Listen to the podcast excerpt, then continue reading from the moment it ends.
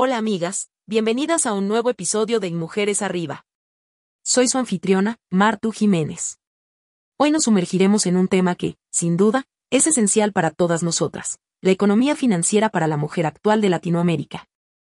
Este libro, escrito por una de las voces más influyentes en empoderamiento femenino, nos brinda una perspectiva única y necesaria sobre cómo las mujeres en nuestra región pueden tomar las riendas de su vida financiera, enfrentar desafíos y aprovechar oportunidades.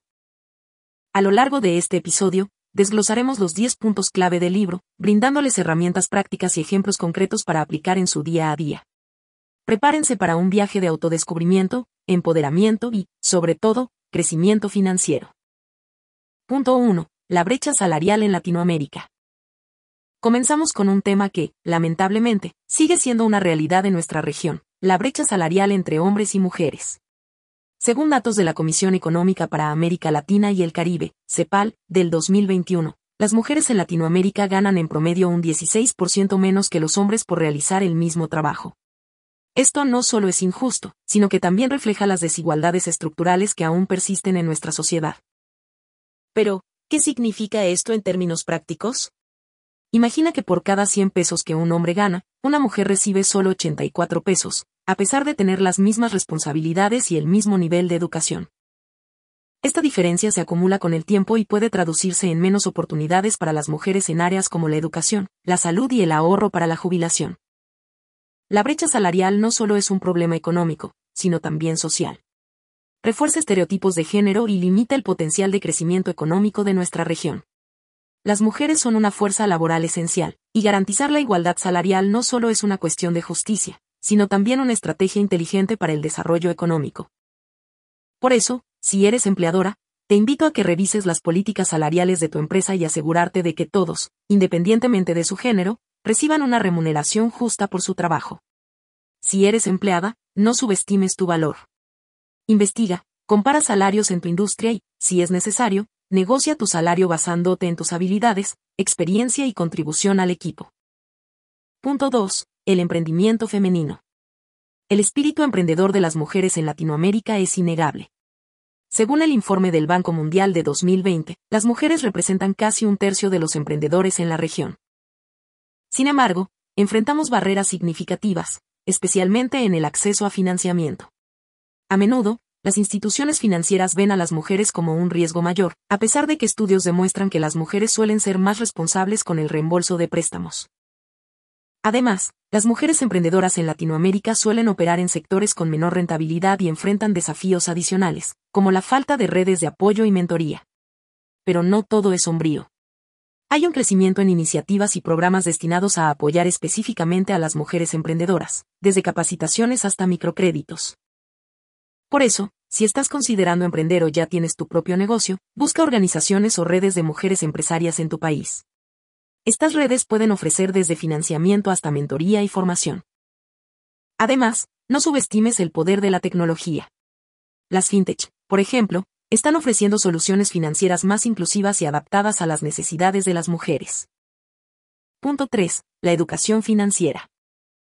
Queridas amigas, este es un punto clave la educación financiera es una herramienta poderosa. Según la OCDE, en Latinoamérica, muchas mujeres aún carecen de habilidades básicas en finanzas. Esta brecha nos impide tomar decisiones informadas, desde cómo ahorrar hasta cómo invertir nuestras ganancias. Por eso, dedica tiempo a educarte. Hay infinidad cursos online gratuitos y talleres específicos para mujeres. Al entender mejor nuestras finanzas, ganamos autonomía y seguridad en nuestras decisiones económicas. Punto 4. El ahorro e inversión. Amigas, el ahorro y la inversión son esenciales para nuestra seguridad financiera. Según el Banco Interamericano de Desarrollo, las mujeres en Latinoamérica suelen ser más cautelosas al invertir, lo que puede ser una ventaja en tiempos de incertidumbre. Sin embargo, esta prudencia a veces nos impide aprovechar nuestras oportunidades de crecimiento.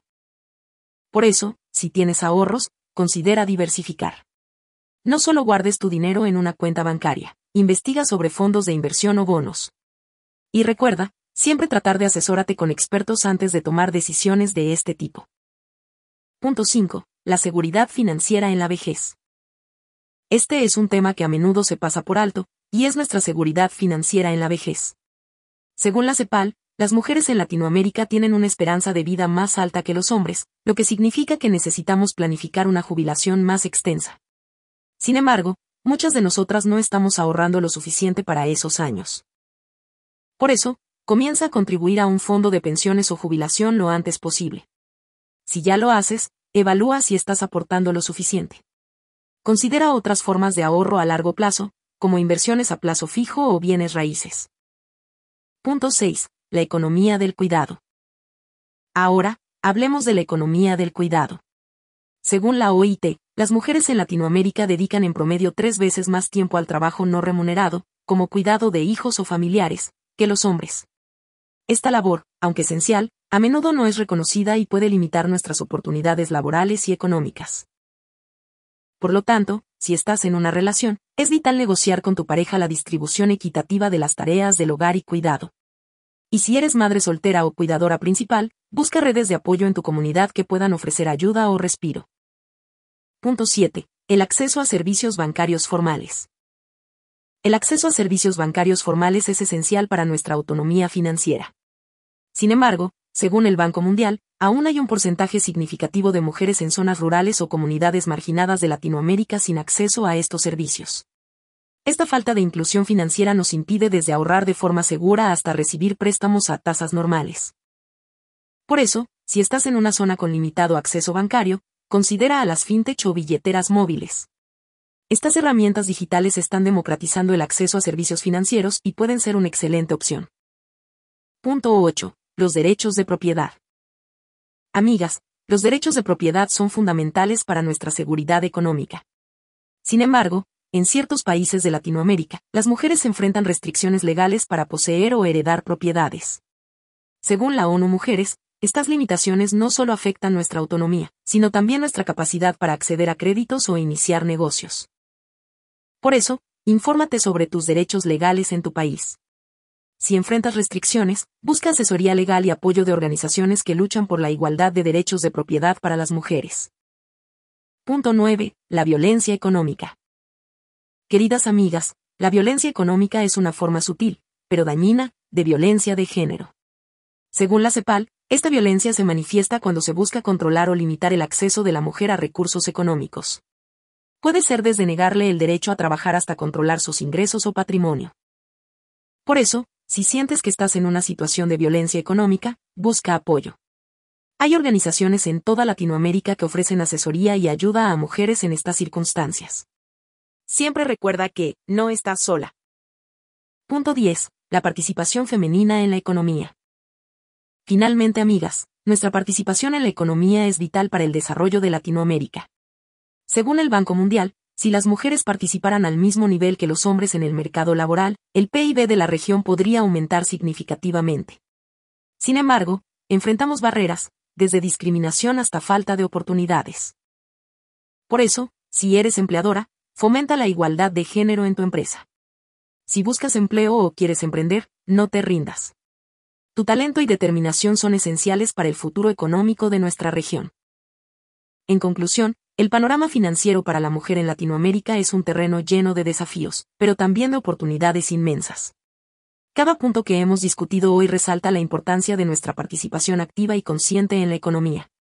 Nuestra capacidad para adaptarnos, aprender y crecer es inigualable. Aunque enfrentamos barreras, nuestra resiliencia y determinación nos permiten superarlas y trazar nuestro propio camino hacia el éxito financiero. Al empoderarnos económicamente, no solo mejoramos nuestras vidas, sino que también contribuimos al desarrollo y progreso de toda nuestra región. Para terminar, como siempre, quiero recordarte que este episodio es solo un vistazo a la vasta temática de la economía financiera para la mujer en Latinoamérica. Por eso, como siempre, te animo a profundizar, a educarte y a buscar más recursos que te empoderen en este maravilloso viaje. En la descripción encontrarás enlaces a recursos y lecturas recomendadas. Recuerda, el verdadero poder radica en el conocimiento profundo y en la acción informada. Juntas podemos cambiar el panorama económico de Latinoamérica. Hasta el próximo episodio.